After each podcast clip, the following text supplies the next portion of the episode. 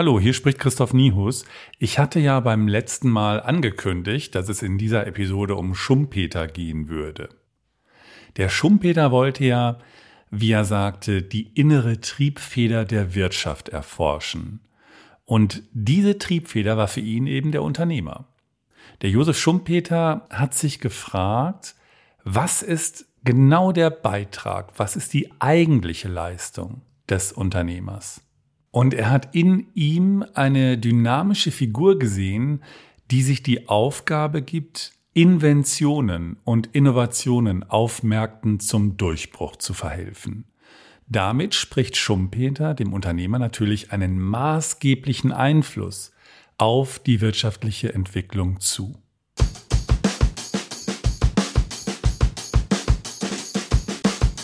Im Faust fragt Faust den Mephistopheles, Wer bist du denn? Und Mephisto antwortet, Ein Teil von jener Kraft, die stets das Böse will und stets das Gute schafft. Und Faust fragt nach, was ist mit diesem Rätselwort gemeint?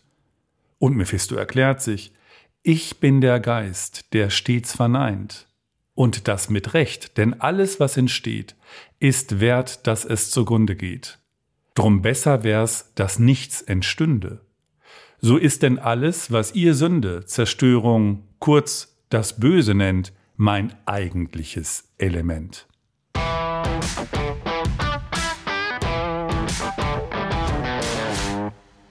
Der Schumpeter hat bestimmt auch den Gleichklang seiner Überlegungen zum Faust gesehen, denn seine Idee von Unternehmertum fußt auf der Zerstörung.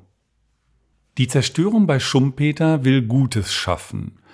Und deshalb ist er nach meiner Lesart wohl wie Mephisto davon überzeugt, dass alles, was entsteht, wert ist, zugrunde zu gehen. Einfach, weil es die Gesellschaft weiterbringen kann. Und auch, weil es der natürliche Lauf der Dinge ist. Alles, was beginnt, endet irgendwann. Wenn Menschen da draußen eine Zahlungsbereitschaft für Innovationen zeigen und diese bevorzugen, benachteiligen sie zugleich das Bestehende. Man könnte sagen, dass sie es auf diese Weise abwerten und schließlich zerstören. Die Herstellung eines neuen Gutes ist tatsächlich auch einer der Urtypen von Innovationen bei Schumpeter. Zum Beispiel die Ablösung der Pferdekutschen durch Autos oder aktuell die Ablösung der herkömmlichen Autos, die gefahren werden müssen, durch selbstfahrende Autos. Und zugleich natürlich quasi nebenbei auch die Ablösung der Autofahrer durch einen Fahrautomaten. Ein weiterer Urtyp ist die Einführung einer neuen Produktionsmethode. Die Erschließung eines neuen Absatzmarktes gehört auch dazu. Denken Sie mal an Henry Ford, er hat den eigenen Mitarbeitern für damalige Verhältnisse ganz schön hohe Gehälter gezahlt, damit sie sich die Autos leisten konnten, die sie selbst gebaut haben. Dann fällt mir noch der Umbau eines Unternehmens ein, also die Neuorganisation, zum Beispiel wenn Hierarchien abgebaut werden, etwa um Entscheidungen zu beschleunigen. Dann gibt's noch die Eroberung neuer Bezugsquellen und weiteres mehr. Indem Unternehmer wichtige neue Produkte und Dienstleistungen einführen und dann oft auch neue Organisationsformen schaffen, zerstören sie nach Schumpeters Vorstellung die bestehende Wirtschaftsordnung. Der Unternehmer bringt bei der Suche nach Gewinnmöglichkeiten das ökonomische Gleichgewicht durcheinander, wenn er erfolgreich ist und einer wichtigen Idee zum Durchbruch verhelfen kann. Die Wirtschaft sieht er darum als einen dynamischen Prozess. Gleichgewichte sind nur vorübergehende Phänomene. Und Unternehmer sind Menschen, die Ideen aufgreifen, weiterbringen und ihnen zu allgemeiner Akzeptanz verhelfen. Es ist dabei absolut zweitrangig, von wem die Idee stammt. Wir sehen uns um und stellen fest, wichtige Innovationen kommen unregelmäßig. Aber wenn sie kommen, sind viele davon betroffen. Industrien müssen umrüsten und dafür Kredite aufnehmen. Konsumenten orientieren sich um und haben plötzlich Bedürfnisse, von denen sie manchmal gar nicht wussten, dass sie sie jemals haben würden. Naja, und das kann natürlich zu einem unglaublichen Konjunkturboom führen. Die meisten einer Branche werden dann mitgehen müssen. investieren müssen oder sie werden abgehängt. Der Unternehmer ist für Schumpeter also nicht so sehr ein Erfinder, sondern eher ein Befähiger, der eine Erfindung für viele nutzbar macht und nützlich machen will. Bei Schumpeter korrespondiert das unternehmerische Risiko übrigens unmittelbar mit seiner Verantwortung gegenüber Arbeitnehmern. Auch das gehört bei ihm zur Unternehmerleistung. Schumpeter würde Mephisto also wohl in Grenzen zustimmen. Alles, was entsteht, ist wert, dass es zugrunde geht.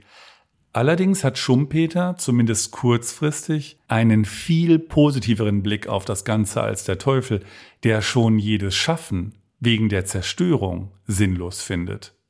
Aber weil Schumpeter die schöpferische oder kreative Zerstörung betont, denkt er mehr im Sinne des Fortschritts, der letztlich gut für Konsumenten sein kann. Aber Schumpeter geht sehr weit. Er meint zum Beispiel, dass man den Konjunkturzyklus durch die Unregelmäßigkeit der wichtigen Innovationen erklären kann. Man müsste da noch etwas genauer hinsehen, um vielleicht irgendwann diesen Gedanken in die herrschende Meinung aufzunehmen. Der Wettbewerb ist also positiv, weil er als Ordnungsprinzip der Wirtschaft die Voraussetzungen schafft für die Entstehung von Neuem. Zum Beispiel bietet er die dafür notwendigen Anreize. Interessant finde ich allerdings, dass Schumpeter trotzdem auch ein Kritiker des Kapitalismus ist. Das kann man nachlesen in seinem Buch Kapitalismus, Sozialismus und Demokratie von 1942, ein Klassiker der ökonomischen Literatur. Der Kapitalismus ist auch für ihn ein erfolgreiches Ordnungssystem der Wirtschaft, wie für die meisten von uns. Aber bei der Lektüre wird auch klar, er erkennt, dem Kapitalismus geht es immer nur um Nützlichkeitsabwägungen. Der Kapitalismus schafft Gewinn- und Konsummöglichkeiten, aber keine Freundschaften.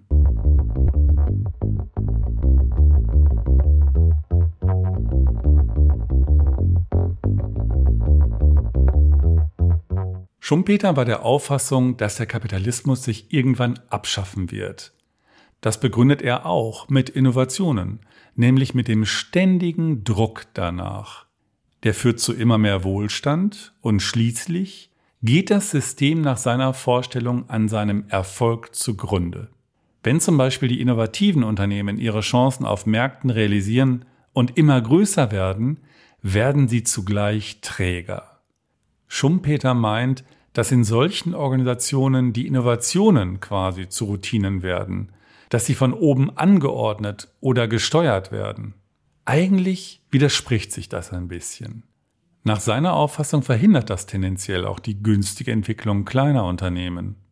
Die Tragik besteht für Schumpeter wohl darin, dass auch der Marktführer ein gestresster Unternehmer ist. Er ist ja ständig von dem Prinzip bedroht, das geholfen hat, ihn selbst in seine gegenwärtige Position zu bringen, nämlich von der Innovationskraft der anderen. Vielleicht kennen Sie noch die Olympia-Schreibmaschine. Die waren Marktführer. Benutzt überhaupt noch jemand Schreibmaschinen? Nokia war für ungefähr 13 Jahre Marktführer bei Mobiltelefonen. Dann kam das Smartphone. Ich erinnere mich daran, wie ein Unternehmer mich bei sich herumführte und eine Vitrine öffnete. Schauen Sie mal, hat er gesagt. Mit dem Gerät hier war Nokia nur eine Haaresbreite vom Smartphone entfernt. Und dann hat er noch ergänzt, aber eben davon entfernt. Einerseits ist es also beeindruckend, was der Wettbewerb hervorbringen kann, aber für viele Menschen ist er darum auch beängstigend. Ich meine, wir können schon deutlich beobachten, dass die erforderlichen Reaktionsabstände auf die Veränderungsschritte der Beteiligten im Wettbewerb immer kürzer werden. Und das schiebt das Ganze noch weiter an und führt bei den Menschen, die im wettbewerblichen System ihren Lebensunterhalt verdienen, gerne zu Beschleunigungseffekten und Stress. Die Kräfteverhältnisse können sich zügig ändern. Wenn Gleichgewichte ins Ungleichgewicht kommen, heißt das auch, im Wettbewerb kann einem schlicht und ergreifend alles passieren. Und ich meine, das gilt für alle Beteiligten, also Investoren, Unternehmer, Mitarbeiter, Konsumenten und so weiter.